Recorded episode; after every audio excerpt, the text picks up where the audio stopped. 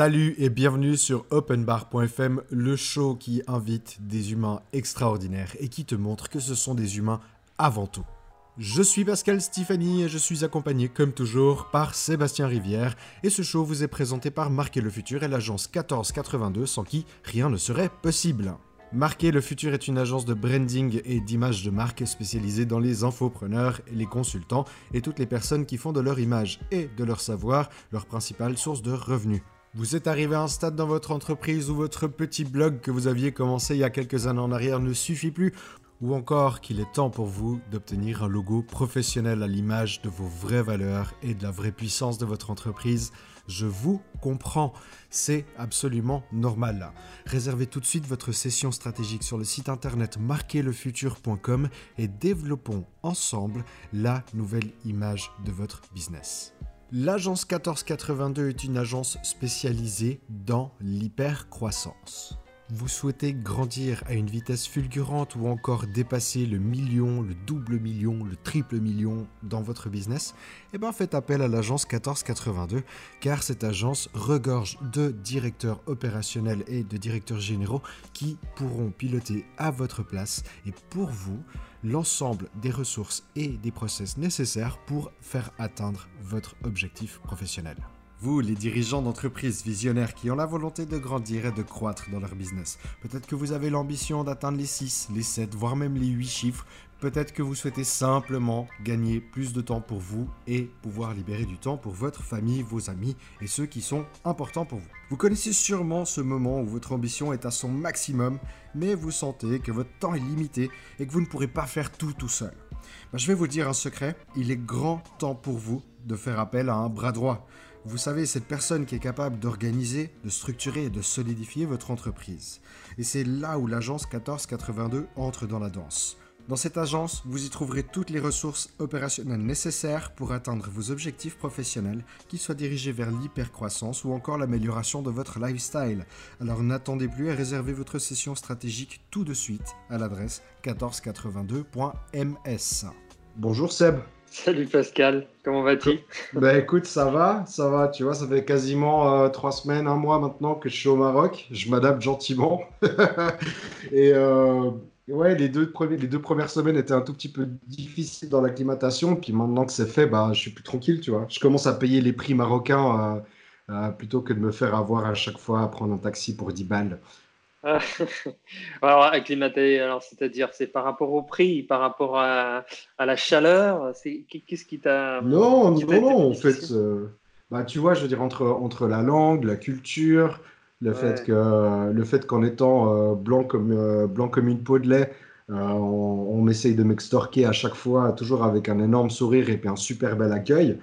Euh, ouais, c'est un, peu, euh, c'est un peu fou, quoi, en fait. Euh, je te dis, les deux, deux, trois premières semaines étaient vraiment chaudes. D'autant plus que, avec ma chérie, on a.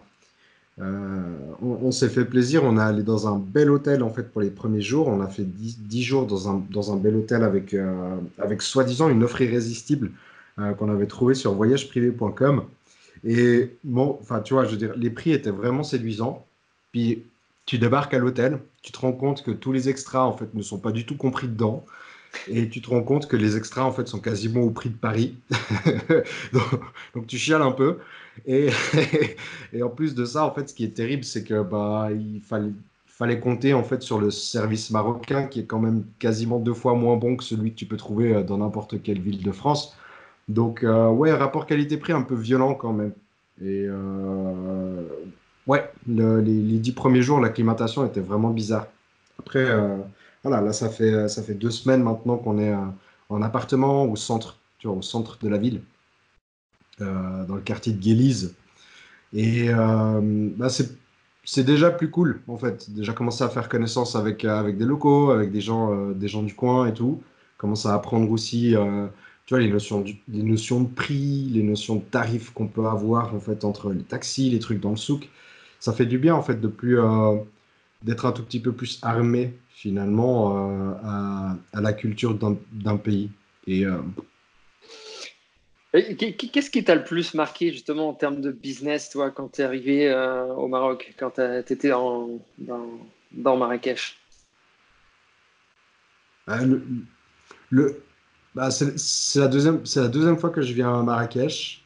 Le souk m'avait toujours surpris. Il y a plein de trucs, en fait, tu vois, en, en, faisant pas mal de marketing, de branding, ce genre de choses. On est au courant de pas mal de techniques qui nous aident, nous, à mieux vendre. Puis, puis tu te rends compte, en fait, qu'à Marrakech, c'est complètement... Euh, enfin, rien n'est connu, rien n'est vu et tout. Enfin, je pourrais, je pourrais t'en parler des heures. Mais tu arrives dans... Alors déjà, déjà tu arrives, dans cette place et puis, tu as, as, des mecs qui sont là avec, euh, avec, euh, avec des singes, avec leurs petites cymbales, machin et tout. Et, euh, et tu peux les payer pour prendre une photo, pour prendre une photo d'eux, histoire de montrer à tes potes comment c'est cool ton voyage à Marrakech. Là, du coup, je me dis, ah, sympa, c'est une forme de prostitution assez marrante, en fait, finalement, où, tu vois, genre, je vends mon image, mais à un prix ultra dérisoire.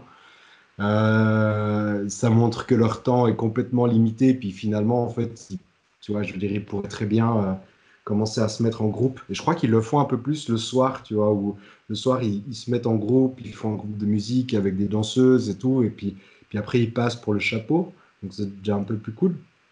Mais ensuite de ça, tu es toujours sur cette place et puis tu as toutes les femmes qui font l'aîné, puis elles sont l'une à côté de l'autre. Tu vois, et puis il n'y a rien qui les différencie, elles savent pas se différencier l'une de l'autre, elles font toutes les mêmes dessins, alors que finalement, s'il y en avait une qui se spécialisait dans les dessins de dauphins à l'aîné, je suis sûr qu'elle ferait dix fois plus de cash que ses, que ses potes et concurrents. et après, tu rentres dans le souk. Puis le souk, bah, tu vois, c'est super labyrinthique et tout. Tu as, as, l'impression d'avoir genre une étiquette dans le dos en disant. Euh, euh, je suis un touriste, venez m'arnaquer euh, s'il vous plaît. Et, euh, les gens te sourient, ils disent de venir dans ton échoppe et tout. Et puis tu lis, dans, tu lis dans leur sourire que la seule chose qui les intéresse, c'est un peu ton porte-monnaie. Même si la plus, certains essayent d'être un peu plus honnêtes et puis un peu plus, un peu plus cool. Il y a, y a, cette notion où, ouais, j'ai du, du mal. Alors déjà, j'aime pas quand on me prend pour un tu vois, quand on me prend pour un porte-monnaie ambulant. ça, ça, fondamentalement, ça... me fait chier. Mais deuxième, deuxièmement, deuxièmement, avec ce regard un peu professionnel, cette déformation professionnelle que je peux avoir, je suis, absolument dégoûté de voir tous ces gens en fait qui vendent super mal. Et puis qui, enfin, juste qui savent pas vendre, qui savent pas écouter leurs clients, qui savent pas euh, s'intéresser sur les vraies problématiques, qui savent juste pas poser des questions. Euh, qui sont là juste à te dire regarde comment mon sac il est joli, regarde la qualité, etc. Regarde comme c'est beau. Et puis, bah, en fait, je m'en fous quoi. Et, je, suis là, ouais, j'ai juste envie de leur dire, mais j'en ai rien à foutre. en toute. Euh, c'est méchant en fait de dire ça, tu vois. Et puis je vais peut-être pas leur dire, leur dire comme ça, mais j'en ai rien à foutre. Je m'en bats les, bats les steaks, quoi.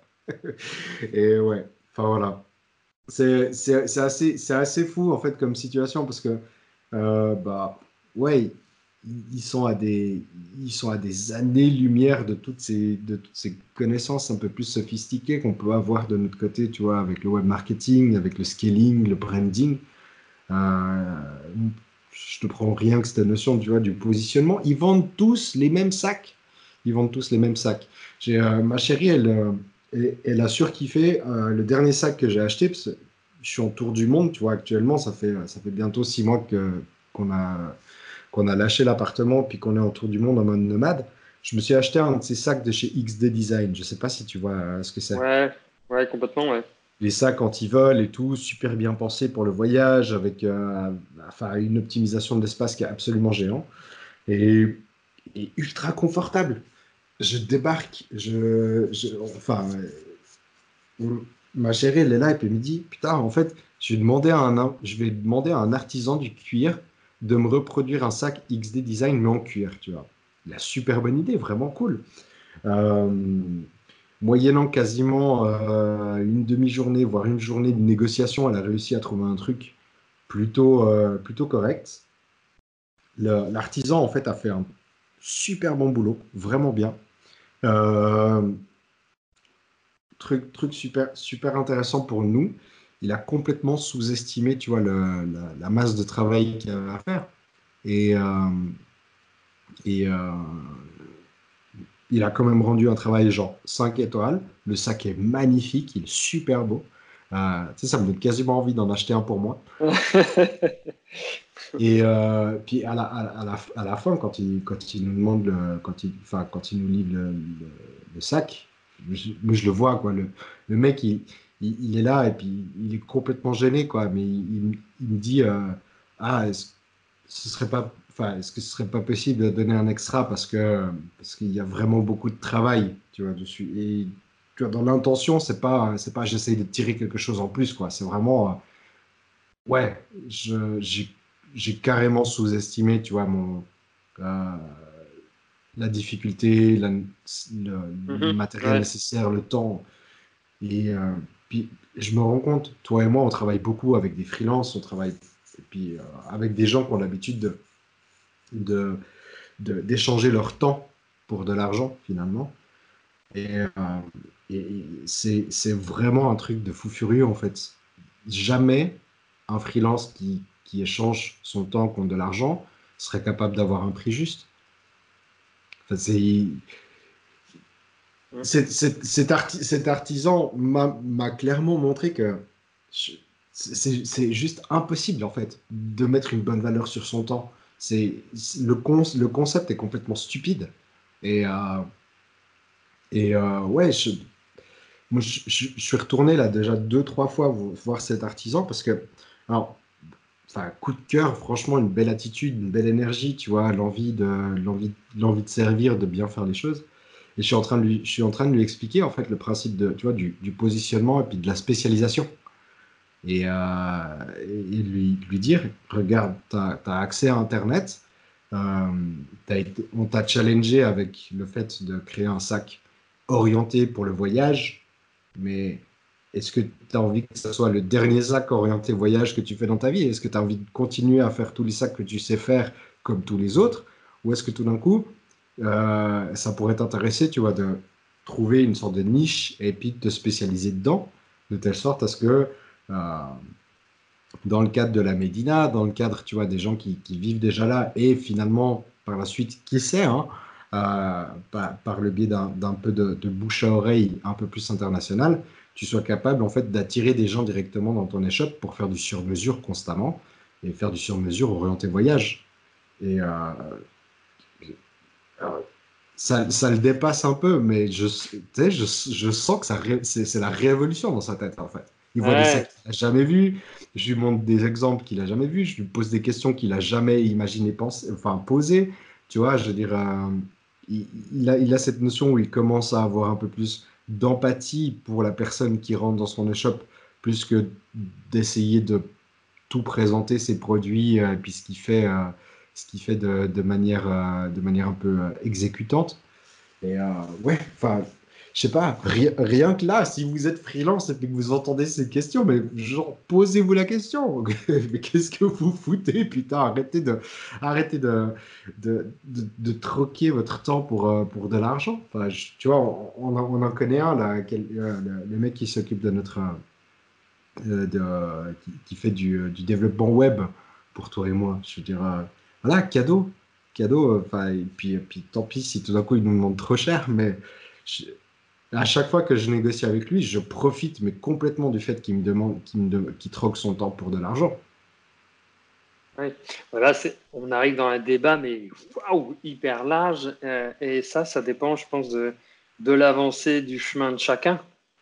Euh, tu vois, et comment ils se positionnent, et la réflexion, la profondeur, où ils vont, la direction. Enfin, il y a plein de questions là. toi, tu sais, comme toi, comme moi, que euh, bah, certaines fois, par rapport à la valeur vendue, par rapport, euh, il y a des métiers qui sont plus difficiles, euh, toi, par rapport à mettre une valeur plutôt qu'un temps contre de l'argent. Tu, tu, tu, tu, penses sincèrement qu'il y a certains métiers où c'est pas possible de mettre. J'ai pas dit que c'était pas possible, mais je veux dire, le challenge peut être plus. Imagine, euh, tu vends, ouais, euh, c'est, j'ai pas un exemple là en tête là qui me vient, c'est dommage, mais euh, euh, parce que après c'est aussi tout dépend de la méthode. Je prends quelqu'un qui ramasse des fruits et légumes, par exemple. Bah, celui qui ramasse les fruits et légumes, qui soit, vaut mieux qu'il ramasse des fruits et légumes bio et haute qualité pour que derrière, il puisse plus facilement augmenter ses marges, qui ensuite eh bien, automatise et processise son process pour qu'il augmente ses marges, pour qu'il ait un positionnement de valeur euh, différente. Après, euh, mais là, pour ça, euh, aussi, à un moment donné, bah, pour scaler, pour dupliquer, il va obligatoirement embaucher des personnes à plus faible valeur ajoutée pour justement ramasser ses fruits, ramasser ses légumes. Et c'est la même chose, toi, si on prend le Maroc, c'est un peu la même chose, toi. Quand tu regardes euh, les, boîtes, par exemple, de, de ferronnerie, de tout ce qui est euh, décoration, etc., bah, aux alentours de Marrakech, tu as des grosses fabriques et ils utilisent toutes les petites mains et ils connaissent toutes les astuces pour payer le moins cher possible les petites mains pour que eux ont la volumétrie et que ils savent faire, donc ils exportent euh, dans le monde entier. Et, ils arrivent à se développer euh, par rapport à ça. Donc, est-ce que à un moment donné, ceux qui sont, parce que si tout le monde se ferait payer euh, par rapport à la valeur et par rapport et pas par rapport à son temps et argent, est-ce que tu penses que on arriverait tous à s'en sortir? Est-ce que c'est le chemin? Est-ce que c'est peut-être pas un chemin au début de passer, de vendre son temps contre de l'argent pour aller à une autre étape par la suite? Tu vois ce que je veux dire? Parce que... Une sorte de rite de passage. Exactement. Est-ce que, tu vois, parce que si tout le monde réfléchissait, tout le monde dit, OK, ben, on, ne calcule plus son temps, on calcule plus, euh, c'est à la valeur. Euh, moi, j'arrive chez McDo, bah attends, euh, gars, moi, si tu veux travailler pour moi, c'est 500 euros la journée. le gars, il va se dire bon, bah non, moi, c'est pas possible. Tu vois, mon, burger, je peux pas le mettre à, à 100 balles par burger, tu vois. Donc, quel, tu, vois, ce que je veux dire Il y a des métiers, c'est pour ça que je dis, il y a des métiers où c'est beaucoup plus difficile. Si tu veux être serveur euh, dans un burger, Burger King ou autre, peu importe, dans un fast-food, bah, tu es sûr que tu peux pas vendre ta valeur aujourd'hui. Ta valeur, c'est tu vas aller dans des endroits où tu peux gagner plus, mais tu auras toujours ton temps si tu es un chef étoilé. Là, c'est un peu différent. Tu arrives sur une autre sphère, tu vends ton image, et là, tu vends plus ton, ton temps. Tu vends, tu t'arrives sur d'autres euh, d'autres secteurs. Tu vois ce que je veux dire dans la publicité, du sponsoring, tu, euh, et là, tu n'es pas à dire, euh, OK, je vends mon temps contre l'argent parce que je suis dans mon restaurant et c'est tant de temps que je passe et ça m'apporte tant de temps, tant, d'argent. Ouais. ouais, je vois bien. Bon, il y a, comme tu disais, il y a plusieurs facettes. La première, la première, facette qui me vient, c'est cette notion de la perception de la valeur commune que les gens peuvent avoir sur un objet. Est-ce que cet objet est une commodité ou pas? Je, je, le résume comme ça, c'est beaucoup plus profond. en soi, en, en soi des, des, carottes, des citrons, ce genre de choses, c'est un peu considéré comme une commodité. Puis la valeur perçue moyenne des gens et de la société fait que euh, euh, c'est très très difficile d'avoir de la valeur. A contrario, par exemple, tu prends, pour contredire un peu ce, cas, va voir en fait le prix des melons au Japon. Ça a l'air con, on hein, dit comme ça, mais en fait, ils font un concours avec des ventes aux enchères sur les plus beaux melons. Et certains melons se vendent, mais des dizaines de milliers d'euros. Là, le melon. Parce que culturellement, la valeur perçue de cet objet est un cadeau de luxe, c'est un cadeau en fait où c'est un cadeau ultra prestigieux quand on t'offre un melon au Japon, c'est qu'on t'apprécie beaucoup. Hein. Même si tu n'aimes pas ça, tu as intérêt à dire merci, c'est vraiment gentil. Et c'est là où tu te rends compte que la perception, enfin, il y, a cette première facette, voilà, de la perception euh, moyenne de la société, puis globale. Ok, donc euh, attends, attends. si vous êtes, euh, vous travaillez dans les, dans les fruits et légumes, faites les plus beaux melons et allez les vendre au Japon. C'est un bon truc. mais c'est, oui, oui, non, mais c'est un peu ça en fait. C'est là où je veux en venir. C'est que je suis même sûr que quelqu'un en France et puis en Suisse pourrait très bien euh, trouver une méthode, trouver une façon de positionner finalement son. Euh, on est en plein dans la discussion de l'océan bleu finalement. Tu fais des carottes comme tout le monde aujourd'hui, mais comment est-ce que tu comment est-ce que tu peux en étudiant un peu le marché, en regardant les besoins, en regardant les, capacités, comment est-ce que tu peux vendre des carottes qui tout d'un coup se vendent dix fois plus cher que le reste? Ça ne va pas être impossible, à mon sens. Plus difficile, mais pas impossible. Et, je, suis, je, suis, sûr que moyennant l'effort nécessaire de regarder ton marché sur un aspect plus macro et puis plus, plus général, tu vois, faire une étude de marché de qu'est-ce qui se fait, qu'est-ce qui ne se fait pas, pourquoi ça ne se fait pas, euh, quels sont les besoins des gens, et puis de trouver finalement une sorte de fit entre des besoins d'un client et puis des, besoins d'un groupe de clients avec une perception donnée de valeur. Et ce que toi tu peux donner, je suis quasiment certain que tu pourrais euh, augmenter radicalement la valeur de ces commodités entre guillemets. Parce qu'en fait, c'est une commodité parce que tout le monde les perçoit comme telles aujourd'hui.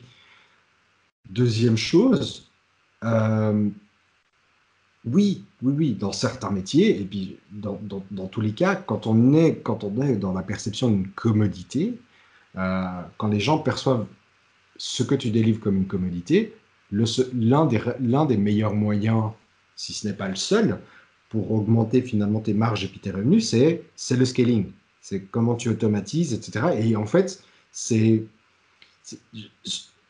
Et, je, dis, ça clairement sans... Euh, sans, diaboliser le, scaling, hein, c'est une vraie nécessité, puis c'est très bien que ça existe, mais c'est une course vers le bas en fait sur le coût de production et le coût humain aussi. Il y a. Ah, ouais, je... oui, non, mais ouais, vas-y. Non, mais je, veux dire après mon avis là-dessus, euh, je dirais oui et non, euh, mais carrément. parce que là, j'ai toute une. On peut, on peut partir sur une théorie. vas-y, vas-y, vas-y, vas-y, vas-y. Toi, par exemple, ce qui peut poser souci, puisqu'on arrive dans un monde de plus en plus automatisé. Euh, alors, avec les nouvelles techniques, les nouvelles mises en place qui se font, et ceux qui vont en pâtir, ceux, euh, toi, tu sais que j'ai des équipes euh, donc à Madagascar et à l'étranger, etc. Et surtout, toi, quand c'est des actions qui sont faites, qui sont continues, régulières, et qui il y a besoin de petites mains pour le faire, Contrôle C, contrôle V, ouais. Ouais, enfin, si on peut dire ça simplement, euh, c'est pas aussi péjoratif, mais on, peut faire ça comme ça. Il y a des robots aujourd'hui qui sont constitués, comme le RPA ou, notamment, euh, eh bien, qui vont effacer, en fait, effacer ces, ces profils-là. Et donc, aujourd'hui, tu as des boîtes comme euh, Capgemini, etc., qui, qui prennent 300 personnes, 400, 800 personnes euh, dans des pays, euh, je ne veux pas dire sous-développés, mais toi, à très bas coût, et qui vont euh, un peu jeter par les fenêtres ces, ces gens-là avec ces nouvelles technologies. Et ça, c'est une grosse vague que je vois arriver dans les années qui viennent, avec l'intelligence artificielle, etc. tous ceux qui ont pu se placer dans le monde qui ont pu euh, justement euh, mettre des petites mains et avancer, c'est pas obligatoirement nous, parce que nous, ça va nous, euh, tout ce qui, tous les pays occidentaux, etc., on va monter notre valeur ajoutée et on n'a pas le choix. On n'a pas le choix. Ça fait partie de mon troisième point, ouais, mais c'est, je, te rejoins complètement. Mais on n'a pas le choix de, de, de, tout ce qui est standardisé ou plus standardisé, structuré, etc. Bah, ça va passer par les mains des machines demain. Et et ensuite, euh, et puis ils sont là pour nous simplifier, en tout cas, après diaboliser par certains ou peu importe, c'est pas le sujet aujourd'hui. Mais c'est pour montrer que nous, on va monter en valeur ajoutée, on doit monter en valeur ajoutée, euh, et ceux qui n'ont pas obligatoirement toujours la capacité de monter en valeur ajoutée, euh, comme je disais, les pays en, en, développement ou sous-développés, ou en tout cas à bas coût, eh bien, eux, ils vont avoir des grosses difficultés. Mais c'est tous ceux qui ne se remettent pas en question aujourd'hui, avec la technologie qui avance très vite au niveau de du, scaling, etc. Euh, et, ça, euh, et ça, ça va être. Euh, il va y avoir des dommages collatéraux à un moment donné pour certains, ça c'est sûr. et, et c'est pour ça qu'il faut se positionner. Tu l'as très très bien dit tout à l'heure. Se positionner sur comment, moi, dans ma valeur ajoutée, je me repositionne. Et ça crée de toute façon des nouveaux marchés. Je prends un exemple. Euh, tu vois, tu as, WordPress, tu as, des sites Internet pour des nouvelles technos euh, qui commencent à, rendre désuètes WordPress, par exemple. c'est pour citer WordPress, mais et ça, ça donne aussi un nouveau marché, des nouvelles personnes qui savent utiliser cet outil, qui sont encore plus à valeur ajoutée, que ce soit pour les utilisateurs, les développeurs, mais aussi pour le client final. Mais aussi, et, on livre en plus un site web beaucoup plus rapidement qu'un WordPress, euh, parce que bon, euh, voilà, pour différentes raisons, mais surtout au niveau de la qualité. Enfin bref, je ne veux pas aller à fond là-dedans, mais donc ça repositionne aussi le côté valeur euh, derrière. Je ne sais pas ce que tu en penses. Ben, il y a, y a plein de choses. On va continuer un peu dans cette direction parce qu'il y a plein, plein de trucs. Et, euh, non, mais j'aime bien là où ça va en fait. J'aime bien là où ça va. Euh, tout, tout ce qui peut être automatisé va mourir. C'est aussi simple que ça. Enfin, en tout cas, tout ce qui peut être automatisé puis fait par un humain aujourd'hui en automatisé, c'est ça va mourir, c'est clair. Euh, enregistre bien mes mots. Dans, dans 10 à 15 ans, la première marque à succès sera. Enfin, il y, aura des marques, des brandings. Je suis là-dedans. Il y aura des brandings qui seront faits par les intelligences artificielles et ça va cartonner. L'intelligence artificielle sera capable de créer des brandings qui, qui, seront encore plus puissants que la, plus, la plupart des agences. Ça, j'en suis convaincu, 10-15 ans environ, je pense. Tu vois, au moment où l'intelligence artificielle aura la capacité de comprendre la notion d'empathie, de modéliser, puis d'avoir des, des algorithmes qui, qui, permettent de comprendre les émotions, comment est-ce qu'on peut les calculer, etc. Et tu rentreras dans une machine les émotions, tu rentreras le, ton de voix que tu aimerais avoir dans, ton, euh, dans ta communication, tu, le marché que tu es, comment tu veux te positionner, tes prix et tout. Et je suis sûr que tu auras un putain d'ordinateur qui va te dire tiens, voilà ton logo, voilà ton design, voilà ton truc. J'en suis convaincu. Aujourd'hui, ce qui se passe, c'est que nous, toi et moi, mais tous les, tous les autres en fait qui aujourd'hui font du travail qui n'est pas en copier-coller, je les résume comme ça, mais c'est ouais, large. Hein. Euh, on a la responsabilité finalement. Je, pense sincèrement que c'est une responsabilité de savoir valoriser son intelligence. Si c'est pas en fait, si tu peux répéter, c'est que c'est pas intelligent.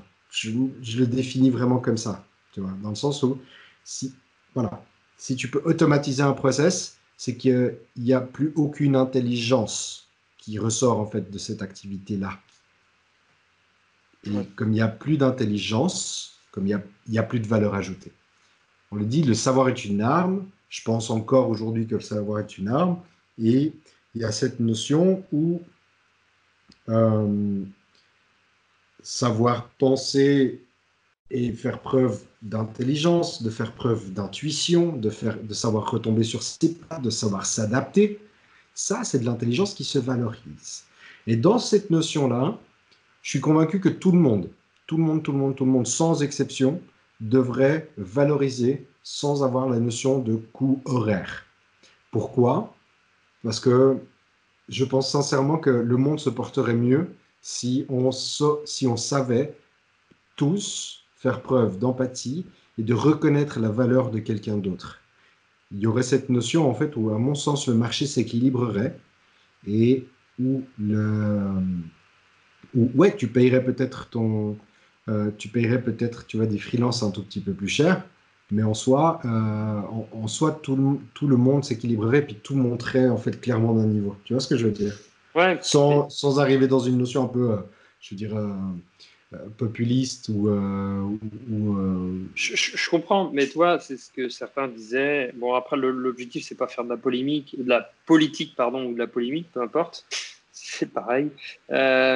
c'est fait le, salaire pour tout le monde, un revenu pour tout, enfin pas un salaire, mais un revenu pour tout le monde à 3000 balles. À un moment donné, il y avait des débats mmh. là-dessus, en tout cas en France, je je sais pas en Europe. Il y a eu en Suisse aussi, ouais. En Suisse aussi. Donc, ce, qui, ce que ça, demain, tout le monde n'a pas les capacités à s'adapter. Tout le monde n'aura pas les. C'est réel, euh, même si euh, il y en a qui ont plus de capacités que d'autres. D'autres, après, euh, comme tu sais, ils ont leurs croyances, leurs blocages, voilà, tu vois, c'est tout un, un épineux euh, challenge. Mm-hmm. et, c'est pour ça que, en tout cas, ils réfléchissent justement à avoir, et bon là pour moi je trouve que c'est plutôt nivelé par le bas, euh, tout le monde mettre euh, au même salaire et puis euh, après je ne sais pas comment ça peut être valorisé, telle action, telle chose. En tout cas, moi personnellement, ça, je ne serais pas à l'aise avec ça. non, mais le, salaire pour tous, c'est une hérésie en fait. C'est comme tu dis, c'est une course vers le bas. C'est la capacité en fait pour un chef d'entreprise de dire non, non, bah, c'est le minimum. Ouais. Et, ouais, euh, mais après, ça peut être les dégâts. Euh, bah, le mec, il sait qu'il va toucher 3000 balles, donc il peut très bien travailler, il peut très bien pas travailler, il peut très bien. Toi, c'est. Bon, après. Euh, ouais, là, on rentre sur un truc politique. On rentre sur un autre débat. Très, clairement, très clairement lancer un gros caillou dans la mare. En France, tu peux peux pas te permettre d'avoir un salaire minimum si tu n'as pas si pas la possibilité en tant que patron d'entreprise de virer quelqu'un parce qu'il n'est pas assez productif. Et en fait, euh, il, faut, il faut euh, à, mon, à mon sens, il, faudrait clairement avoir ce, ce, l'autre partie de la médaille en disant oui, oui, ok, l'air garanti pour tout le monde, tu vois, minimum, mais il y a des exigences. Et aujourd'hui, j'ai l'impression que de se séparer d'un collaborateur en France, c'est un poil la croix et la bannière, et c'est juste, juste l'enfer, en fait, total.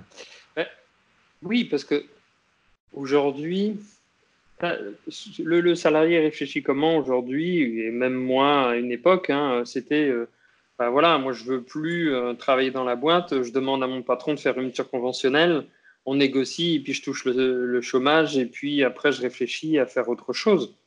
Mais euh, euh, il y a 30 ans ou 40 ans, c'était pas comme ça. Tu n'as plus envie de travailler dans une boîte, bah, tu démissionnes et puis, euh, et puis tu vas travailler dans une boîte. Il n'y a plus ce, risque-là. Il y a tellement une assurance pour le salarié, dans tous les sens du terme. Hein. le salarié, euh, j'étais salarié, hein, c'est pas pour dénigrer le salarié, hein, pas du tout. c'est un constat. Là, je suis pas en train de dire les salariés, c'est de la merde, faut pas être salarié, etc. C'est pas pas du tout le sujet. Euh, mais c'est vrai qu'il y a une assurance pour le salarié qui permet euh, justement un peu de, euh, d'être plus tranquille, de faire ce qu'il a envie, etc. Mais au final, est-ce que ça le sert, lui? Je suis pas sûr.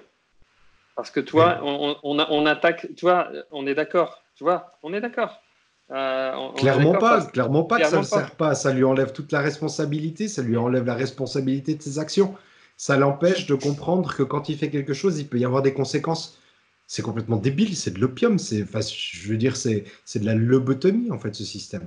Bah, exactement, et en fait ça le, ça le met dans un système où il peut rester toujours salarié parce qu'il n'a pas envie de faire autre chose et puis il fonctionne sur le système et puis s'il a ses 1500 balles, 2000, 3000 balles par mois, c'est bon pour lui et puis le week-end il fait la fête et puis voilà. Mais ça c'est et au final, il, oublie ses rêves, ce qu'il avait vraiment envie de faire pour, euh, pour sa famille, peut-être pour ses enfants, pour sa femme, avec sa femme, ou même lui qui avait envie de voyager. Bah, il se dit euh, Je suis très bien comme ça, et puis ma vie est bien, et puis je, je, je me décarcasse pas plus. Quoi. Enfin, je veux dire, je me décarcasse pas plus, pas obligatoirement pour l'entreprise, mais pour lui, pour ses rêves je. Ouais, je ne prends pas plus de responsabilité dans ma vie. C'est juste. Euh, parce que parce qu'on n'a pas, euh, il n'a pas été, euh, toi, ils n'ont pas été toujours euh, pris ces, actions, ces mises en place, ces responsabilités au sein même de l'entreprise et autres. Ouais. Tout à fait. Et c'est pour ça que moi, je le vois dans plein de boîtes aujourd'hui que j'accompagne. Bah, les personnes, ils prennent pas les responsabilités de boss, de, de ou même de chef. Entre parenthèses, j'aime pas le mot chef, mais je veux dire de, manager ou ils ils prennent pas, ils prennent pas cette, responsabilité, cette responsabilité-là. Moi, on m'a dit de faire ça, je le fais. Après, je prends pas l'autonomie de faire, et je trouve ça dommage parce que c'est des personnes qui pourraient s'épanouir. Alors, ok, bah, il faut mettre un peu plus euh, de, dynamique, un peu plus d'action dans ce qu'on fait, etc. Mais mon gars, là, tu t'épanouis, mais comme jamais. Tu, tu, tu es, es, sur ton chemin euh, de réalisation. Euh, et, Alors, autant, autant, autant à l'employé qui euh, kiffe ne pas avoir de responsabilité, puis qui est très très content de pouvoir se laver les mains tout, à chaque fin de soirée quand, il, quand il finit son service, autant tu as le patron aussi qui en laisse pas assez. Ah, mais ça, après, évidemment, je ne dis pas le contraire. C'est dans les deux cas. Et je pense que quand tu éduques finalement et quand tu accompagnes euh, des entreprises, le, premier changement de paradigme, il se fait vis-à-vis du haut de l'entreprise, ah pas du bas. Exactement, exactement. Parce que c'est un rayonnement euh, qui n'est pas du tout le même. Euh, là, c'est évident. quand tu vois, tu as des équipes qui, qui voient le dirigeant ou les directions du dirigeant ou de la société en globalité qui changent, tu vois le changement assez rapidement dans les équipes. Et les équipes, s'ils ne sont, sont, pas adeptes de ce changement, naturellement, ils vont partir. Naturellement, je, ils vont. Je me réjouis d'avoir la première, la première, tu vois, le premier licenciement qui se fera dans le futur pour un employé. Puis l'écho, ce sera marqué n'a pas su prendre les responsabilités que le poste lui demandait. Bah, c'est ultra, ultra, vague, hein, dit comme ça, mais ouais. C'est comme tout. J'ai vu différents stades d'entreprise. On était euh, 4 personnes, on est monté à 50 personnes. Et il y en a qui sont pas à l'aise. On est, même monté à 250 personnes. Mais les, gens, sur certains stades, ils sont pas à l'aise. Il y en a qui sont plus à l'aise de travailler dans une petite boîte, euh, d'être, euh, toi, d'avoir plus, alors d'avoir de l'humain, mais c'est pas parce que à 5 personnes on a pas, on a de l'humain et puis à 50 on en a plus, c'est, pas vrai. c'est tout dépend comment le, les équipes se forment, les équipes s'échangent et la culture d'entreprise. Hein, ça c'est clair. mais c'est vrai que tu, moi j'ai vu à chaque étape, il y en a qui sont plus à l'aise ne serait-ce que par rapport à, bah, par rapport à, l'environnement, euh, aux collègues, ne serait-ce que euh, bah, des méthodes de travail qui sont plus les mêmes ou qui évoluent vite, euh, des entreprises qui évoluent à vitesse 300 à l'heure et eux, ils évoluent en escargot, ou inversement, ils sont frustrés parce que la boîte ne va pas assez vite et eux, ils voudraient justement donner de l'énergie, etc. Mais on ne donne pas cette, cette ouverture à, des équipes justement, où ils pourraient tout donner. Euh, tu vois, il y, a les deux, hein, euh, il n'y a, pas que dans un sens. Il y a cette notion, que, il y a cette notion où euh, c'est pas parce que tu passes de 10 à 50 personnes que tu dois garder les 10 premières. Ouais. Et je trouve, je trouve ça absolument génial. Ce serait, ce serait le pied total d'être dans un système ou de, ou de, savoir créer un système finalement euh, où, où les gens toutes les unités, tous les humains qui composent en fait cette entreprise se sentent libres d'être, de partir ou de venir en fonction de l'environnement qui leur est, leur est proposé. C'est-à-dire que on fait souvent, ce, tu vois, on fait, c'est, faut que je fasse gaffe à ce que je dis, puis comment je le dis, parce que non, mais tu vois, je veux dire, tu passes de 5 à, tu passes de 5 à 50 puis la plupart de ces entreprises où ils étaient cinq, bah, bien entendu, tu vois, tu utilises des liens avec, avec les cinq employés que tu as, euh, tu, euh, tu as, vécu des bonnes aventures et tout. Mais à un moment donné, tu te rends compte, je sais pas, moi, que Jean-Luc, bah, il n'est il, il est pas, il est pas à l'aise dans, dans ce nouvel environnement à 50. Puis en fait, finalement, il est déjà en train de politiser le fait que c'était mieux avant. c'est peut-être juste lui, tu vois, qui. c'est peut-être juste lui, en fait, qui doit qui doit accepter que bah, le monde change et puis qu'il parte. Et puis, Exactement. Et puis, dans l'idéal, hein, pour ce Jean-Luc, ce serait trop cool qu'il trouve une autre entreprise qui se dise non, non, nous, on veut rester à 5 parce qu'on se sent bien, et puis on sait que c'est là où on a notre excellence, et on accueille volontiers quelqu'un comme Jean-Luc parce que c'est quelque chose qu'on attend. Et puis, d'avoir en fait un, un changement de mindset et d'état d'esprit qui où les entreprises en fait se disent ben OK, aujourd'hui, on est 50, on a besoin d'avoir des gens qui soient dans cette énergie, dans cette énergie, dans cette énergie. Il y a, il y a bien entendu la possibilité de faire croître en même temps que l'entreprise, les employés, puis les, les, les éléments qui en composent.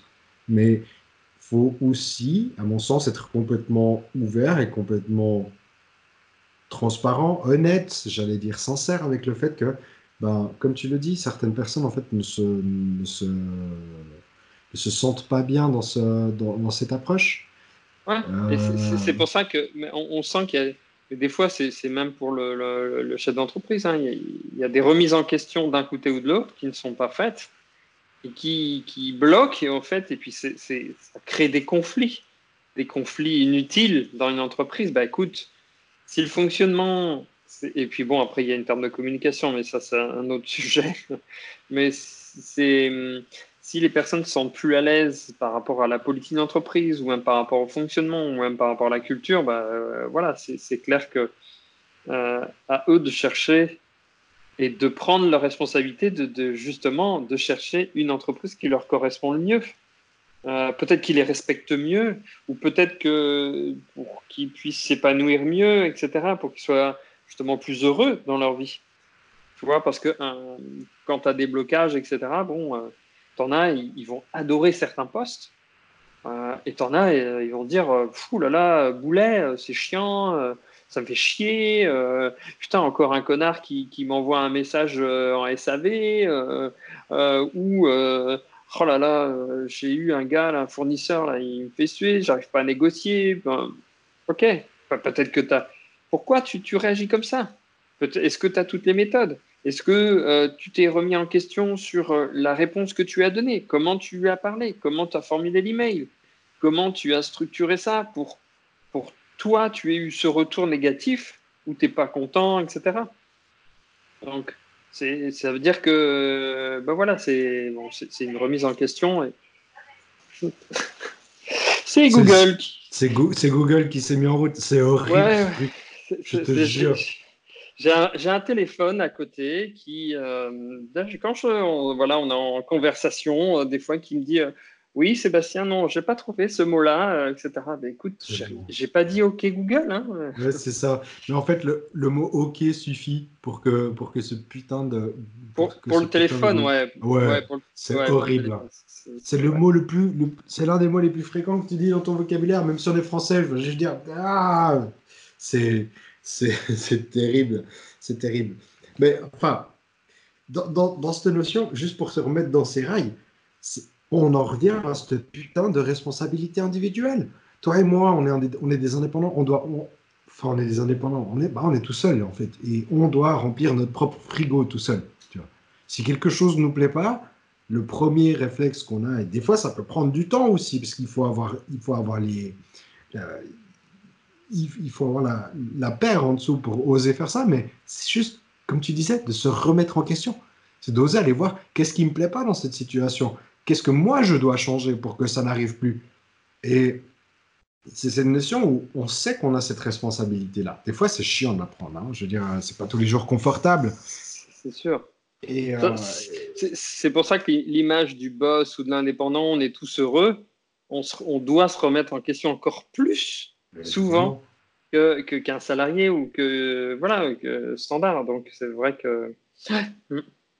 c'est évident quoi. C'est évident. Tu, sais, tu parlais d'un truc super intéressant, la notion de culture d'entreprise. C'est une question que je me suis posée hier soir.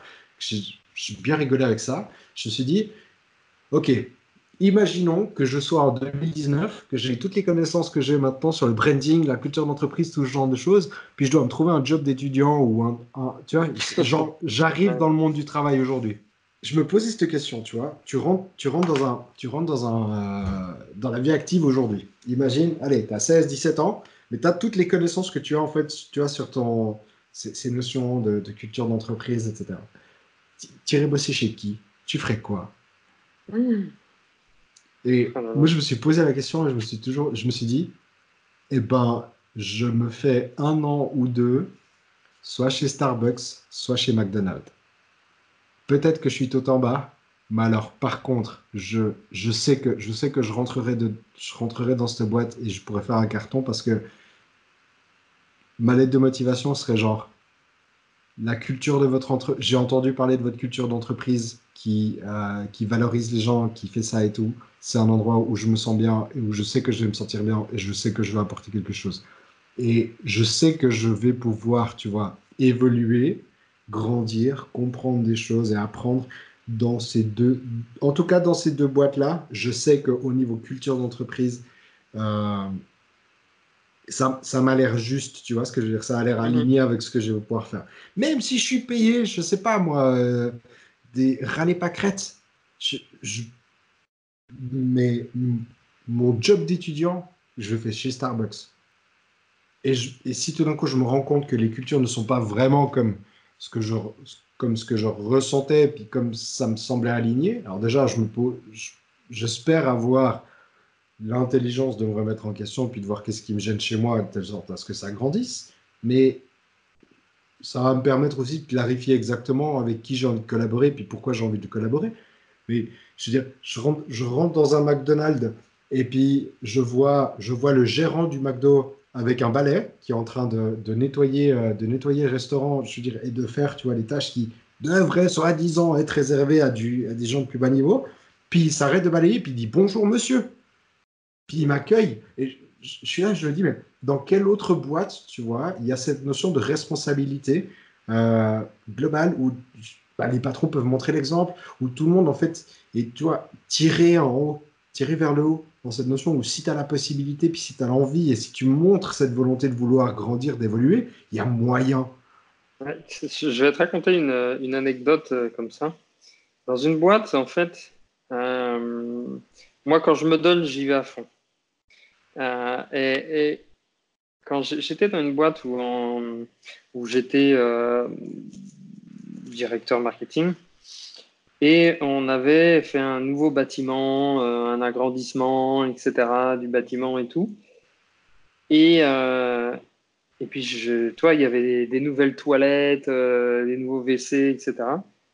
Et, comme on avait une, séance d'ouverture, etc., bah, j'ai pris l'éponge, j'ai nettoyé, c'était dégueulasse, etc. Bah, j'ai nettoyé, le mec, le boss, il m'a vu, et, le directeur marketing, il, est en train de nettoyer les chiottes. Tu vois, euh, le mec, il me dit, et je pense que, et, 15 jours après, je négociais, et puis euh, il m'a fait passer DG. Et euh, alors, il n'y a pas que ça, parce qu'il y a tout le reste, évidemment. Mais je veux dire, euh, j'avais pas peur d'aller laver les chiottes parce que je sais que ça va un impact, parce qu'on faisait une ouverture par rapport à des personnes qui allaient venir. Parce que, euh, et puis, euh, ben voilà, c'est, je veux dire, euh, c'est pas lui qui m'a dit d'aller faire les chiottes. C'est pas lui qui m'a dit d'aller vider les poubelles, etc. Et j'ai pas dit à l'équipe, bon, allez euh, euh, laver les toilettes, euh, etc. Non, ils étaient déjà barrés. Donc, donc non, il y a des trucs à faire. Il y en a qui veulent prendre leurs responsabilités. Ben, c'est pas grave, on va le faire. Ok, on brosse, on y va. Et c'est pas pour ça qu'il n'y avait pas de femme de ménage à l'époque et tout ça. Donc, donc voilà. Et ça, et ça a mis un impact assez fort, tu vois, parce que aujourd'hui, il y a peu de personnes qui prennent l'initiative tu vois, de ce genre de choses. Et sur les toilettes, c'est en plus, euh, un, toi, entre parenthèses, euh, dégueulasse, euh, c'est pas mm. pour moi, c'est pour la femme de ménage, etc. Quand moi, je vois quelqu'un, et je savais qu'il était très sensible, parce que, et ce qu'il me disait, moi, des fois, je fais exprès de mettre un papier par terre au milieu du couloir pour savoir si la personne va le ramasser. C'est un des premiers exemples de voir si ben voilà, euh, tu es dans un magasin. Ce qu'il me disait, il travaillait dans, euh, certains magasins avant. Ce qu'il faisait, c'était ça. Il mettait un papier pour savoir si la personne allait ramasser le papier euh, pour que le magasin soit propre. Et si le mec qui passait pas, il, il, répondait pas, il faisait pas, c'était oh, c'était mort, il le prenait pas. Et alors que c'est pas son boulot de faire le ménage, tu vois. C'est tout, tu, dois, tu dois travailler dans l'entreprise qui t'embauche comme si c'était la tienne. Ça, c'est le mot d'ordre que j'ai entendu le plus souvent et qui fait le plus de sens pour moi. Exactement, exactement. C'est, tu dois tirer la même corde que celle de ton patron, c'est tout. Ah ouais. Parce que si tu mets un bouclier avec ton boss, ou inversement, hein, le boss il met un bouclier avec, euh, avec euh, bah, ses équipes, bah, c'est ça c'est pas c'est pas une équipe ça. C'est tu as des, as des les gars ils se bataillent euh, entre eux alors que la guerre elle est vers l'extérieur elle n'est pas à l'intérieur. Ouais, ouais comme tu dis ouais il y a largement assez de batailles dehors en fait pour pas en créer des, des, des, internes ouais ouais tout ça tout ça parce qu'il y a des gens qui troquent leur temps pour de l'argent non, mais c'est. tiens, j'en reviens dessus, mais c'est, pour moi, ça me paraît hallucinant. Enfin, c'est pas un seul souvenir où j'ai vraiment troqué euh, mon temps pour de l'argent. C'est, c'est, euh, c'est un système où, si peut-être au tout début, tu vois, il y a, il y a, il y a 5 ou, il y a 5 ou 6 ans, 7 ans maintenant, quand j'ai commencé mon agence de création de site internet et tout, bah, j'avais plus ou moins, tu vois, je- j'estimais plus ou moins le temps que ça devait me prendre, puis je mettais un prix. Mais je me souviens, je me souviens d'avoir jamais montré de tarif horaire en fait à mes clients. Jamais. Et, et je pense que, en fait, euh, tu en, en t'écoutant parler, puis par rapport à l'historique, je pense qu'on on- on fait souvent enfin pas, pas l'amalgame, mais je veux dire la, la comparaison quand on a souvent un, toi, un bas salaire, toi, un salaire qui est... Et là, on regarde, justement, on, on- on prend cette, euh, cette habitude-là de dire, bah, OK, euh, le, le- parce qu'il y a le SMIC qui est à tel, tel euro euh, par heure. On se dit, bah non, les gens, ils sont pas prêts à, modifier, à, payer, euh, euh, toi, 30 euros par heure ou 70 euros par heure, etc. Euh, donc ça, c'est, je pense que c'est après, c'est un mode de calcul qui existe aujourd'hui et qui est référent. C'est pour ça que les gens se réfèrent à, à- ce mode de- et pas obligatoirement à la valeur, parce que tu peux très bien travailler pendant 100 heures et puis euh, ton objectif, c'est d'avoir, euh, bah, je sais, comme tu dis tout à l'heure, un beau sac euh, du gars artisan. Et puis tu as le mec à côté, il va travailler euh, 20 heures, il va te faire le même sac parce qu'il a des techniques beaucoup plus avancées. Pourquoi ce mec devrait être puni par le fait d'être plus rapide? Ben oui. Bah, ça peut être ça, ça peut être ça, ça peut être, ça peut être toi, il y a celui qui va faire 30 heures, imagine s'il a 10 euros de l'heure, il a 300, et l'autre euh, qui fait 100 heures, il a gagné, euh, il a gagné 1000 balles. Alors pour le même travail. Ouais, faut-il encore qu'il soit capable de changer son, son tarif horaire? Mais je veux dire, euh, tu vois, je- Oui, non, mais ce que je veux dire par là, euh, sans, sans parler de, de la qualité, euh, si on prend euh, la référence du tarif horaire.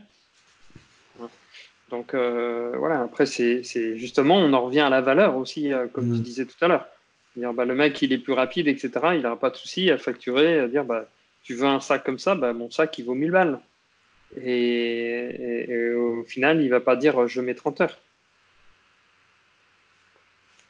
il y a- toujours cette notion où si tu connais pas ce que moi j'ai comme valeur en fait perçue de, de ce que je veux acheter, tu pourras jamais être juste. Ouais. Tu Ouais, ça, juste tu pourras jamais, jamais, jamais être juste.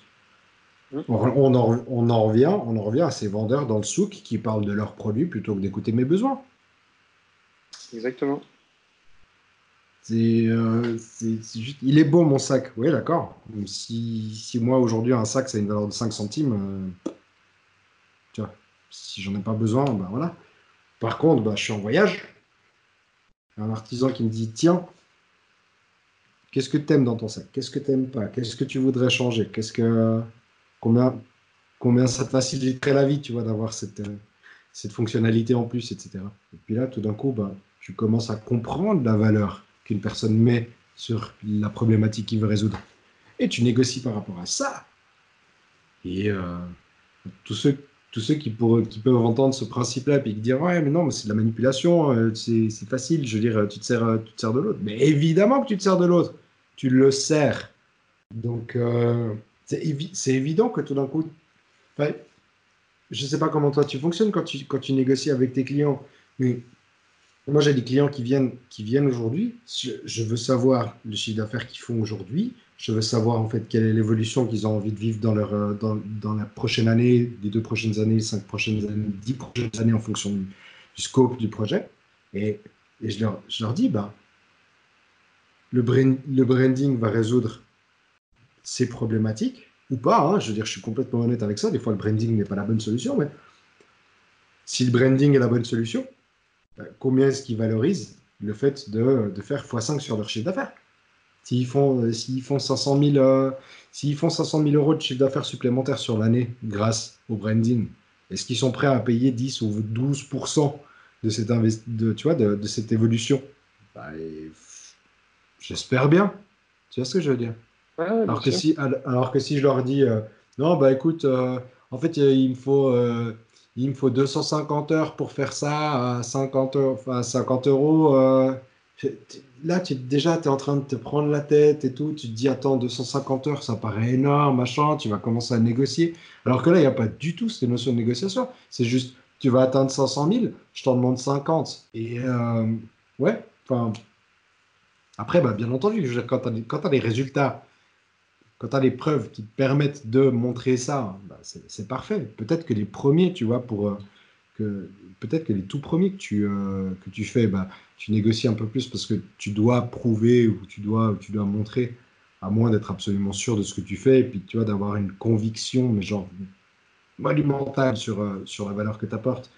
Mais si tu as besoin de te prouver, ben, peut-être les deux, trois premiers, tu peux, tu peux facilement peut-être négocier puis, puis offrir ces services de telle sorte à ce que ils soient l'épreuve de résultats ensuite de ça, je veux dire, c'est euh, c'est de la négociation, mais par rapport à un retour sur investissement, c'est tout, c'est tout. C'est combien, combien tu investis, combien ça te rapporte. Oui, complètement.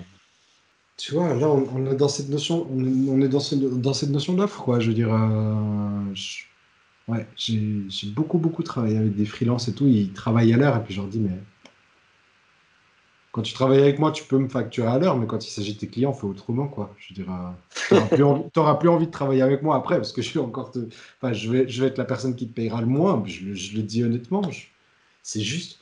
Mais pose la question combien de chiffre d'affaires ça va générer sur une année? Tu verras. Tu vas dire, est-ce que ça vaut vraiment 500 euh, dollars ce que tu fais? Non, ça vaut plus. Ça vaut plus. Puis surtout, euh, bah, c'est cette notion où tu remets l'intelligence et la valeur de l'intelligence au centre de la discussion. Oui, tout à fait. Après, c'est vrai, il y a un challenge aussi au niveau du dirigeant pour trouver l'équilibre dans ses budgets, ses objectifs et les équipes avec qui il travaille.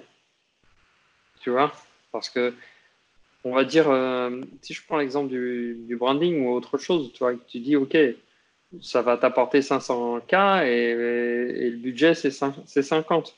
Euh, mais ouais, mais pour arriver à 500K, il faut aussi d'à côté, le gars, il dépense euh, peut-être 50K en publicité, peut-être 30K euh, dans des mises en place, peut-être 10K dans toi, des équipes, ou 20K, ou, tu vois ce que je veux dire?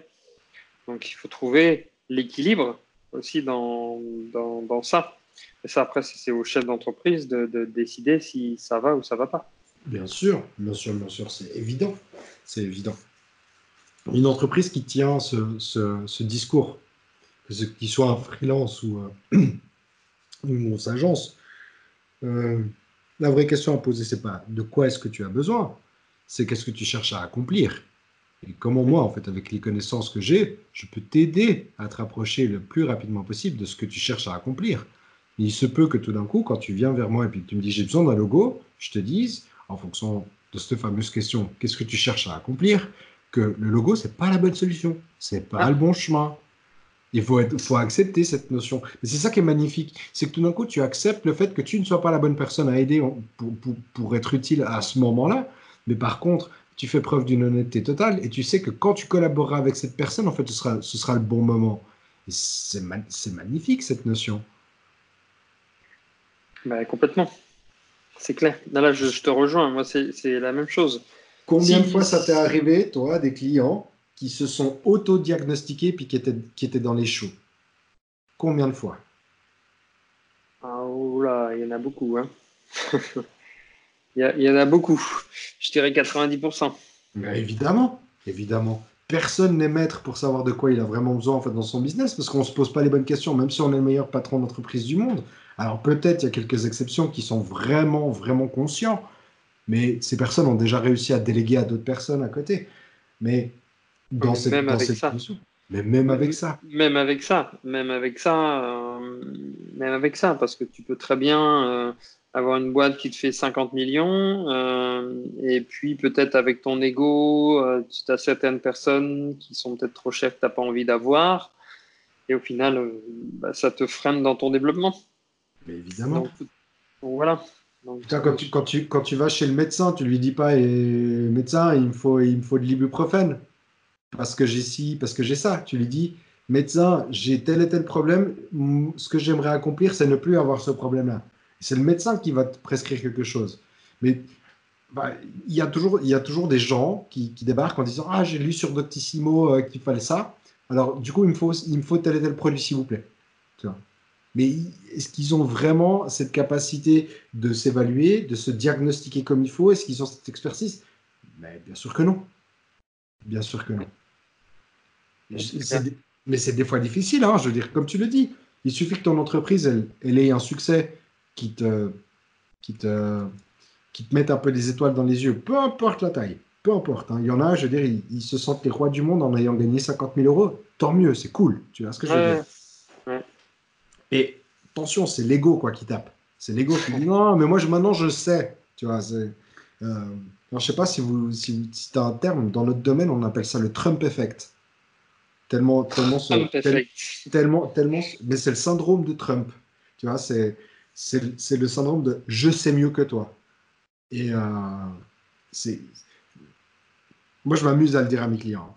Je dis, ah, tu sais, on a un truc comme ça dans notre domaine, on appelle ça le syndrome de Trump, en fait. C'est quand un client, il débarque et puis il, euh, il s'est auto-diagnostiqué et puis, euh, puis, il vient en disant, j'ai besoin de telle et telle chose sans, sans, avoir toute la connaissance. C'est peut-être juste, hein, je dis pas, mais il y a de fortes chances que non. Et euh, il est hors de question pour moi de, de, juste dire oui, monsieur, de faire et puis que tu te prennes un mur dans le futur. Pas possible. Ouais, mais c'est sur, surtout que euh, il se dit, il se diagnostique, il s'auto-diagnostique, et il pense que la pilule qu'ils euh, vont avoir va être rapide à assimiler. Sauf qu'il euh, y a des, y a des euh, pilules ou des prestations qui sont longues ou des mises en place qui sont longues pour que bah, ça soit efficace.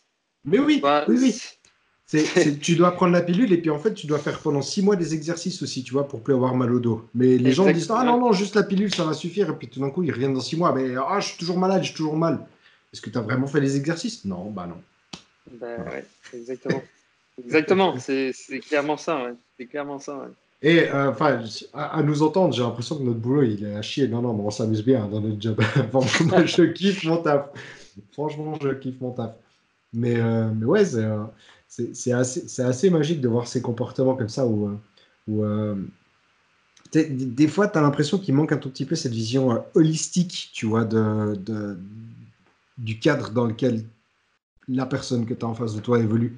Autant euh, l'employé n'a pas cette, conscience holistique de son entreprise, le patron n'a pas la conscience holistique que tout d'un coup plusieurs personnes peuvent l'aider en fait à vraiment monter et puis qu'il doit tenir tout seul la corde.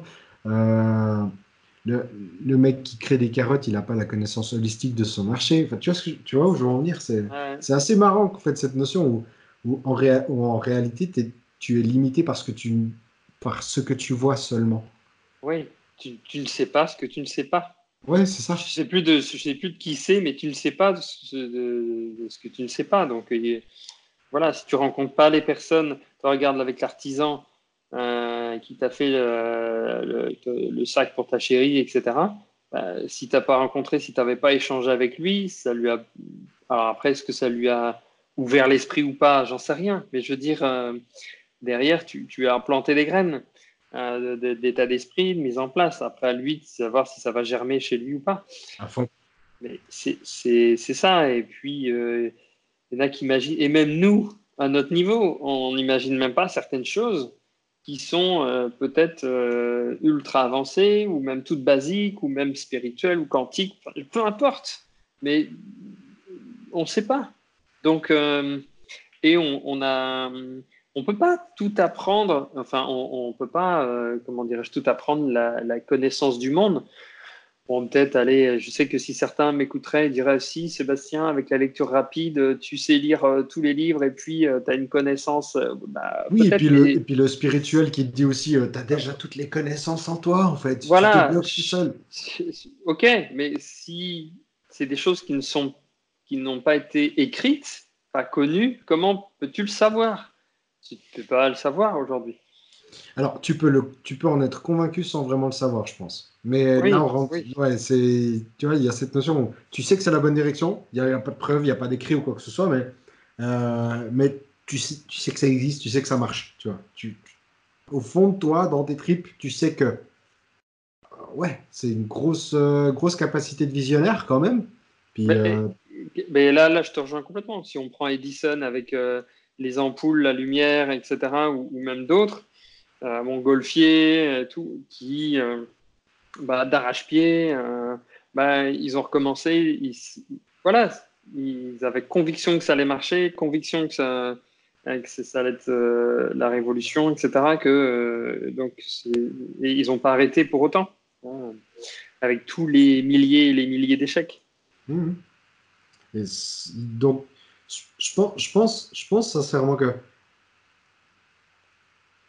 Ouais, si, si, si tu as la conviction que cette direction est juste, et mhm. qu'après, voilà, tu es, prêt à te planter de temps en temps parce que euh, réussir du premier coup, euh, bah, c'est une question de probabilité, je pense. Et euh, accepter que bah, des fois tu sois pas du bon côté de la pièce. ouais, c'est ça peut aller. Puis heureusement qu'il y a eu des gens comme ça qui ont cette, cette conviction que, que, ça peut marcher. Puis heureusement que à, toutes les échelles, tu vois, tu as des, tu as, des gens qui, qui, sont assez visionnaires pour, euh, pour dire ça va être comme ça, voilà ce que je vois, voilà ce que j'imagine pour le futur, et puis, puis que ça va marcher. Euh, heureusement qu'il y a ces gens comme ça, parce que sinon, euh, en fait, on, on, serait bloqué dans, tu vois, enfin, on serait bloqué à une certaine époque. C'est pas possible. Ouais, tout à fait. Bah, si, si, on prend les, les, les, les, les, gars les plus riches du monde comme euh, comme le gars d'Amazon. Euh, Bezos. Jeff Bezos, ouais, Jeff, euh, ouais, sacré Jeff, si tu nous écoutes, hein, je t'envoie un petit, un petit love. eh bien, c'est lui ce qu'il disait, toi, j'avais regardé un peu, ne serait-ce qu'à l'université, lui, il voyait déjà la partie de l'espace. Il voyait déjà des vaisseaux dans l'espace, etc., qu'il allait, qu'il voyait construire et tout. Et aujourd'hui, il est en train de réaliser en tout cas, il est sur cette voie de réaliser ce qu'il voyait, ce qu'il imaginait à cette époque-là. Parce qu'il a la capacité aujourd'hui financière de réaliser. C'est pas Amazon. Amazon, c'est, je veux dire, c'est son outil. C'est ça. C'est son big outil. C'est voilà, qui lui permet de dire, OK, ce qui, qui génère les finances pour, euh, alors, je, simplifie, hein, euh, attention, euh, bien évidemment, il y a plein d'autres paramètres à prendre en compte. Mais... C'est Bezos l'espace ou c'est Elon Musk dont tu Il y a les deux. Ah, les, deux. Je ne savais, pas pour savais pas pour euh, Jeff Bezos. Mais, Jeff, en fait, il, a montré un vaisseau un spatial, pour, enfin un vaisseau pour être en orbite. Enfin, après, je ne sais plus. Je ne veux pas dire de bêtises, mais en tout cas, j'ai vu son vaisseau, etc., sa campagne, sa, sa, sortie presse et tout.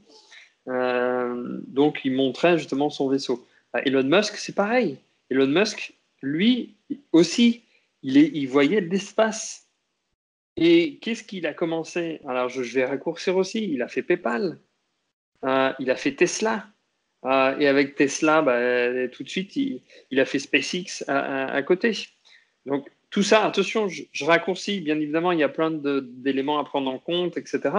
Mais pour dire que pour arriver aussi à son, son rêve d'étoile de gamin et, puis euh, euh, de conquérir l'espace, bah, ça s'est pas fait. C'est pas avec PayPal qui tout seul qu'il aurait fait euh, conquérir l'espace. Hein, hein, donc, donc voilà. Et puis il, veut changer vraiment, toi, toutes les nouvelles euh, nouvelle mode de transport avec la fusée, l'Overloop. L'Hyperloop, ouais. L'Hyperloop, ouais, je vais dire Hyperloop. Euh, et puis avec Tesla, euh, les voitures automatiques. donc, donc, ouais, c'est sûr. Mais c'est des. Après, il faut voir les. C'est pas donné à tout le monde. Hein. Ça, c'est non, attention, mais non, mais c'est juste important aussi de, de, le renoter parce que à nous entendre, en fait, il faudrait qu'on soit tous comme ça. Mais non, pas tout le monde est comme ça. Et puis, euh, et puis, euh, puis c'est une certaine proportion des gens qui ont cette capacité de visionnaire et c'est très bien. Il y en a d'autres qui euh, suis, en train, je suis en train de lire euh, Rocket Fuel, euh, le livre qui s'appelle Rocket Fuel, je ne sais plus le nom du, de, l'auteur. Mais euh, il dit, en fait, pour qu'une entreprise fonctionne bien, il y a un visionnaire et il y a un intégrateur. Et l'intégrateur est tout aussi important que le visionnaire, même s'il ne se met pas en avant, même s'il n'a pas les grandes idées, etc. Il fait juste en sorte que, et juste, le juste est très, il fait en sorte que toute la vision de ce visionnaire puisse être mise dans la matière, quoi qu'il arrive. Et finalement, tu vois, il y a beaucoup de gens qui disent, bah, les idées, ça reste des idées, en fait, c'est les actions qui ont de la valeur. L'intégrateur est celui qui est capable d'avoir ça.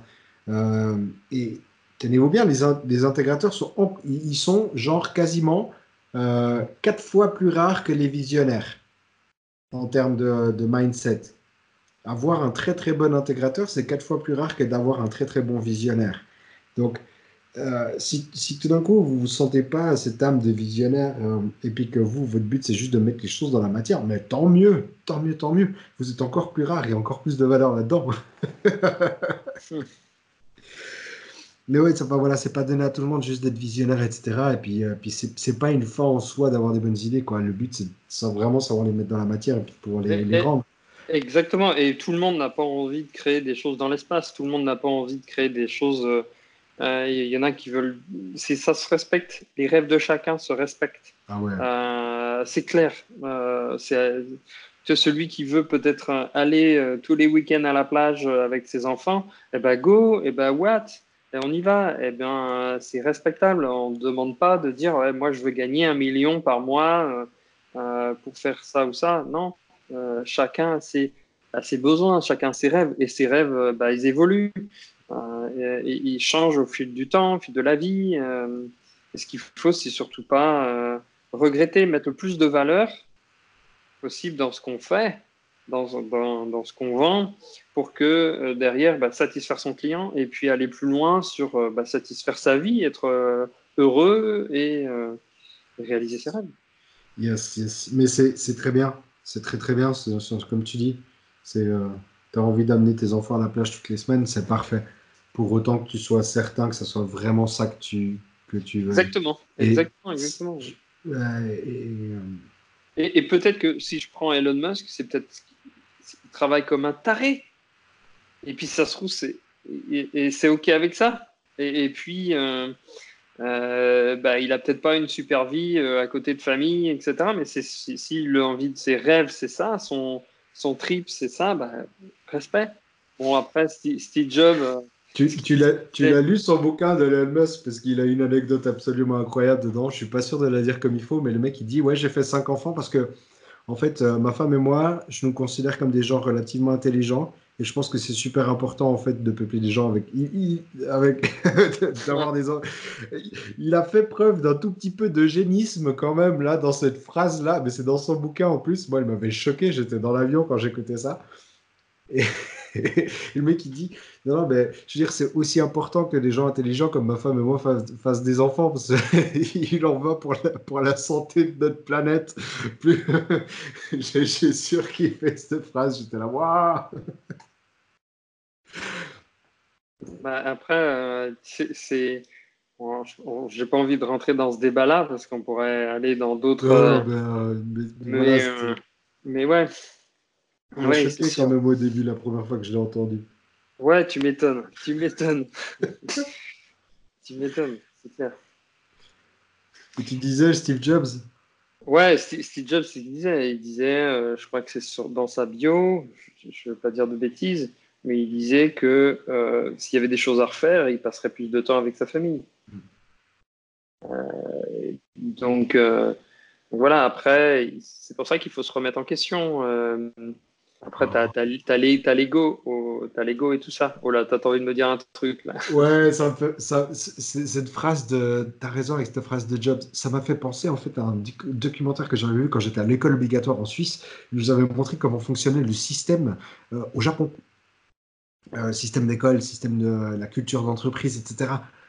Alors, déjà, années 90, tu vois, fin des années 90, c'était des malades mentaux là-bas. Je crois que ça l'est toujours.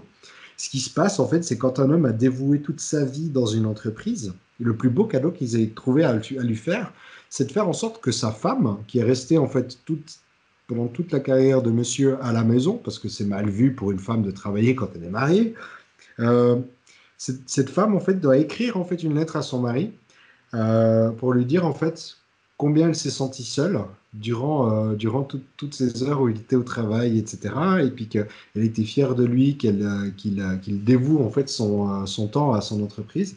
Et puis qu'aujourd'hui, elle se réjouit de pouvoir enfin faire, faire preuve de présence, enfin, tu vois, de, profiter de la présence de son mari parce qu'il arrive à la retraite. j'étais là quand j'ai, quand j'ai vu ça dans le documentaire, j'étais, j'étais dégoûté, tu sais, par ce système qui, qui dit Ah, cool, tu nous as donné, mais genre 45 années de ta vie, cher bon monsieur, euh, cher bon monsieur. Ben maintenant, en fait, on va juste te faire chialer parce qu'on va, te, on va, va te montrer que ce qui était important pour toi, ben, c'était ton entreprise. Et puis à côté, il y avait une femme que tu n'avais pas vue et puis qui, qui, attendait un tout petit peu plus ton attention et puis qui maintenant se réjouit de pouvoir passer les 5, 10 ou 15 dernières années qui te restent euh, pour vraiment profiter, euh, profiter et, elle et toi. c'est horrible. Et tout le système, éducation, système de l'emploi, etc., au Japon, est, est fait pour que cet homme ait, tu vois, ce regret à la fin de sa vie. Tu vois ce que je veux dire? Ouais. C'est dégueulasse. ouais, sympa. Ouais, ouais, ouais. Donc, euh, euh, vous voulez vivre vos rêves, allez pas au Japon. Pourtant, tu vois, nous, en tant qu'Occidentaux, ça nous fait rêver le Japon avec toute cette culture, toute cette image, toute cette, euh, Tout à fait. Tous, ces codes. Euh, c'est fou, quoi. Et à ce qui paraît, en fait, enfin, à ce qui paraît, tu vois, je, me base sur un documentaire qui, qui a une vingtaine d'années, donc il se peut que je dise de la merde aujourd'hui. Mais en tout cas, ça m'avait choqué à l'époque jamais j'ai envie d'aller vivre au Japon. C'est un truc de fou furieux, quoi. C'est un truc de fou furieux. Après, quand tu vas comme touriste, euh, les gens sont ultra respectueux, ils sont là, ils sont gentils, euh, ils sont polissés, machin. Et puis, euh, puis toi, tu es là, tu regardes les cerisiers en fleurs, et puis tu fais waouh, trop bien. ouais, ouais c'est clair. Mais ils, ont, ils arrivent à mettre beaucoup de valeur dans ce qu'ils font et de de, structure au, niveau des, niveau des Japonais. Oui. Ils, sont, ils sont revers de la médaille. Aujourd'hui, ils sont moins disruptifs qu'avant. Du coup, ils ont. C'est très très difficile aujourd'hui. Euh, je vois, tu vois, des, des entreprises comme, euh, notamment dans le monde du jeu vidéo, je le vois beaucoup. Tu vois cette notion où euh, euh, ou, dans, le, dans, le, dans, le, dans le tech, il y a, il y a, il y a toujours en fait cette, cette vieille garde avec, euh, avec ce, côté très très traditionnel qui dit euh, c'est hors de question que quelqu'un qui a 30 ans en fait puisse donner des leçons à quelqu'un qui en a 50 tu vois, dans un board de direction. Mm. C'est encore des choses qui, qui, arrivent assez fréquemment là-bas. Et des fois, ça, des fois, ça pose énormément de problèmes en termes de, en termes de disruption et puis finalement de remise en question sur un aspect global dans une entreprise. On a toujours fait comme ça, je vois pas pourquoi on devrait faire autrement. non, mais je dirais, on l'a tous entendu, cette phrase, c'est la plus grosse connerie du monde. ça, c'est sûr. Mais au sein de la famille, c'est la même chose. Hein. On a toujours fait comme ça, donc pourquoi on changerait? Ok. Ouais, j'ai pas de famille, je sais pas. ah, t'as pas bah, plus de père, plus de mère, plus de, frères et sœurs et tout. Ah ouais. Si, si. Ah ouais. J'ai eu, des j'ai eu des parents qui ont été très, très euh, ouverts au changement quand même. Dans, ce, dans cette notion à accepter, tu vois, ce que, ce que la, génération des enfants, euh, mon frère et moi, on, a pu, euh, on a pu apporter ou pas, en fait, hein, en termes de changement ils ont été assez euh, ouverts à cette, cette, notion que euh, c'est leur vie, ils sont d'une génération différente et puis ils peuvent, euh, ils peuvent, enfin, ils doivent vivre. C'est forcément qu'ils doivent vivre quelque chose de différent que nous. On n'est pas de la même époque, on n'est pas de la même chose. Tu vois, mon père m'a très très souvent dit, non, mais c'est évident. Je peux, je peux t'apprendre ce que moi j'ai appris aujourd'hui, puisque j'apprends, enfin ce que j'ai appris hier puisque j'apprends aujourd'hui mais ça restera avec mes yeux, tu vois, d'un papa qui a, euh, qui a 25, 30 ans de plus que toi, et, euh, ça restera ma perception. Et bah, il se peut que toi tu le vois différemment, et puis c'est complètement normal, c'est complètement ok, tu vois. Ouais, c'est ça, le respect. Ouais. avec tout ça, on, part sur les valeurs euh, familiales maintenant. mais c'est vrai que euh, définir sa valeur euh, par rapport au client, par rapport. Parce que globalement, je pense que la valeur est, devient de plus en plus large aussi. La valeur de la personne entre son authenticité, entre les mouvements qu'elle suit. C'est plus en termes de métier, toi, comme avant. Toi, avant, tu me dis, OK, euh, les valeurs dans son taf, euh, voilà, il est carré, il fait ça, etc. Maintenant, on, va beaucoup plus loin sur, euh, sur les valeurs de la planète. Pour certains, attention, pas, tous les, jobs. Mais ça, ça, ça rejoint aussi la culture d'entreprise qui s'élargit et qui n'est plus on veut être le numéro un dans le cola, par exemple on, fait abstraction à la nature, on fait abstraction à tout ça il y a quelques années. Et aujourd'hui, les cultures. Donc, euh, j'écoutais un truc là, justement euh, dans BFM TV, BFM qui disait euh, avant, on est en train de passer, comment ils ont, dit, ils ont dit ça? On est en train de passer au niveau de la culture d'entreprise, et en tout cas de, par rapport aux, salariés, employés. Bah, OK, maintenant, on parle plus obligatoirement que du bien-être au sein de l'entreprise, mais on va plus loin euh, sur euh, bah, comment la personne va chez elle, etc. Toi, on est plus sur l'individualisme. Bah, voilà, vous avez des soucis avec euh, bah, votre, votre fille parce qu'elle doit aller à l'hôpital, ok, ou parce qu'elle doit aller au médecin, bah, on comprend, etc. On respecte et tout ça. Bon, voilà, on s'arrange et tout. Et, toi, euh, euh, certains, euh, pour revenir un petit peu à ce qu'on disait tout à l'heure, au niveau des valeurs, quand un salarié il, retrouve ces valeurs-là dans une entreprise, est-ce qu'il a envie demain d'être indépendant et de perdre ses repères où il doit bosser beaucoup plus dur, alors peut-être pas bosser beaucoup plus dur, mais se jeter dans le filet savoir un, peu euh, euh, à quelle sauce il va être mangé dans trois mois. Euh, et parce que souvent, on vend l'indépendance comme une liberté, mais c'est pas obligatoirement toujours une liberté financière. Hmm. C'est une liberté ce que tu, de tes choix, de ce que tu veux, de ton planning, de, ton, de, tes actions, etc. Hein, attention, être libre, c'est avant tout être 100% responsable et beaucoup de gens, beaucoup de gens l'oublient, quoi. C'était David Lefrançois qui avait. Euh, j'avais, entendu ça de David Lefrançois la première fois, histoire de rendre à César où ça appartient. Euh, la liberté, c'est une responsabilité, c'est une putain de responsabilité en fait. C'est, c'est juste. Ouais, t'as pas de filet. Et c'est toi qui, qui fait. Et la liberté, c'est le fait de choisir. Choisir, c'est renoncer. C'est le fait de savoir dire non. La liberté, c'est savoir dire non. Avoir la liberté de choisir un chemin, c'est dire non à tous les autres. Oui.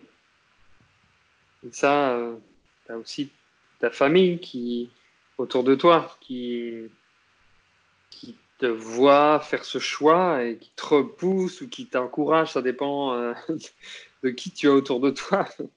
Euh, mais ouais, ouais. Et, et, donc, ça peut justement perturber des fois ta valeur intrinsèque. Euh, parce que ta valeur intrinsèque, euh, justement, quand tu es sans filet, quand tu avances, ben, des fois, tu peux avoir euh, soit garder des modèles de, salariat et, être à l'heure, ou baisser ton taux parce que tu, dis, bah, OK, ma valeur, je connais ma valeur, mais là, pour l'instant, je ne peux pas faire payer que je le client. Le frigo, Il faut que je remplisse ce frigo. Donc, donc voilà.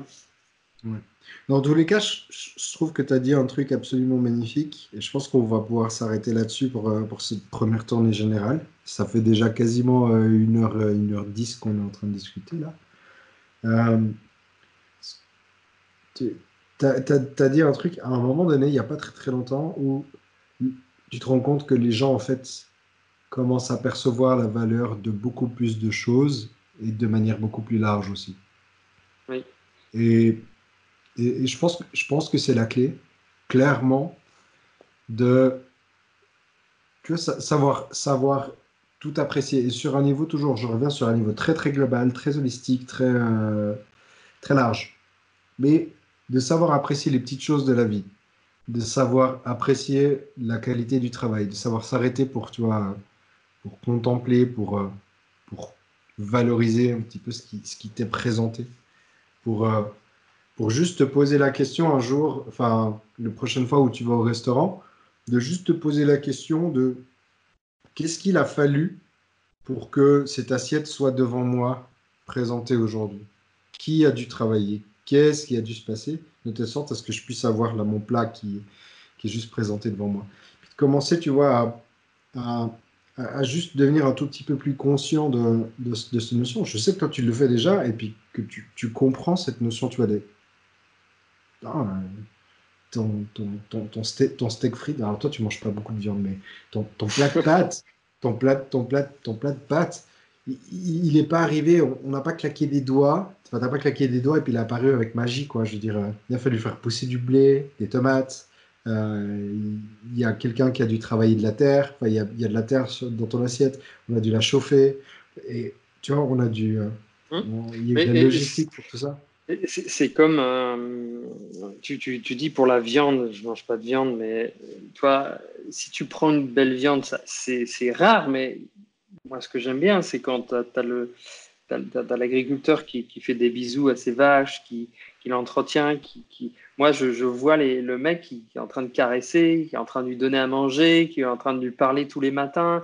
Oh, salut, machin, bref ok, d'accord, il va, à l'abattoir après. ok, ça, c'est une autre histoire, mais il y a de l'amour en fait dans, dans, ce qui est transmis dans son métier, etc. Et on le retrouve après dans, dans, cette chair. Euh, alors bon, c'est vrai qu'avant je, mangeais beaucoup plus de viande qu'aujourd'hui, quasiment pas, mais, mais en tout cas, si, si des fois j'ai l'occasion de manger euh, euh, la viande, c'est ce que je ressens. Et je ressens tout de suite quand, toi, c'est, pas bon, quoi. Enfin, c'est, oui, oui, il n'y a pas de valeur. Parce que euh, c'est, clair, je mange une bouchée, puis je ne mange pas le reste. Euh, alors, une bouchée, ça, fait partie d'une bouchée, mais, mais tu, vois, tu vois ce que je veux dire? C'est comme, mais, mais le, le blé et tout ça, c'est pareil. Et quand tu es de plus en plus sensible, en fait, tu as des perceptions qui sont différentes quand tu manges en fait certaines nourritures. Oui. Et, et ça, c'est. Euh, enfin, après, c'est la présence, c'est le voyage que tu as quand tu as une bouchée, en, ne serait-ce que de quinoa, ne serait-ce que de, de bête goji, etc. Et tu sais, oula, je dis, ok, d'accord, tu as des perceptions différentes sur euh, les types de marques, euh, etc. Et puis, tu as euh, enfin voilà, c'est clair. la conscience, de, mettre de la conscience, de mettre de la conscience dans ce que tu fais au quotidien, euh, dans les échanges que tu as, dans la nourriture que tu manges, dans euh, le, contact avec la nature, etc. Tu vois, des fois, et c'est tout bête, mais des fois je me dis, quand ça m'arrive de tourner la pelouse, je me dis, bah mince, je coupe l'herbe c'est dommage, tu vois, il y a des belles fleurs, il y a des beaux trucs, pourquoi je coupe? Euh, Bon, après, euh, c'est logique, mais on sait pourquoi. Euh, pour éviter les moucherons partout, pour, pour que ce soit propre, pour que ce soit. Enfin bref. Mais ça veut dire quoi propre? Propre par rapport à une. Je pense que là, je vais, un peu trop loin là, sur, le, sur ça. On on est, hors sujet, on arrive hors sujet. Mais, mais ouais, mettre de la conscience dans, dans ce que l'on fait, dans, dans, le travail, dans la valeur que l'on donne, dans, dans, dans... Ouais, complètement. C'est clairement ça. C'est sors, vas-y. Euh, aujourd'hui, sors un petit coup, va regarder, euh, va regarder quelque chose avec des yeux un tout petit peu différents. Pose-toi cinq minutes, puis pose-toi la question qu'est-ce qu'il a fallu pour que ça arrive ici sur cette planète?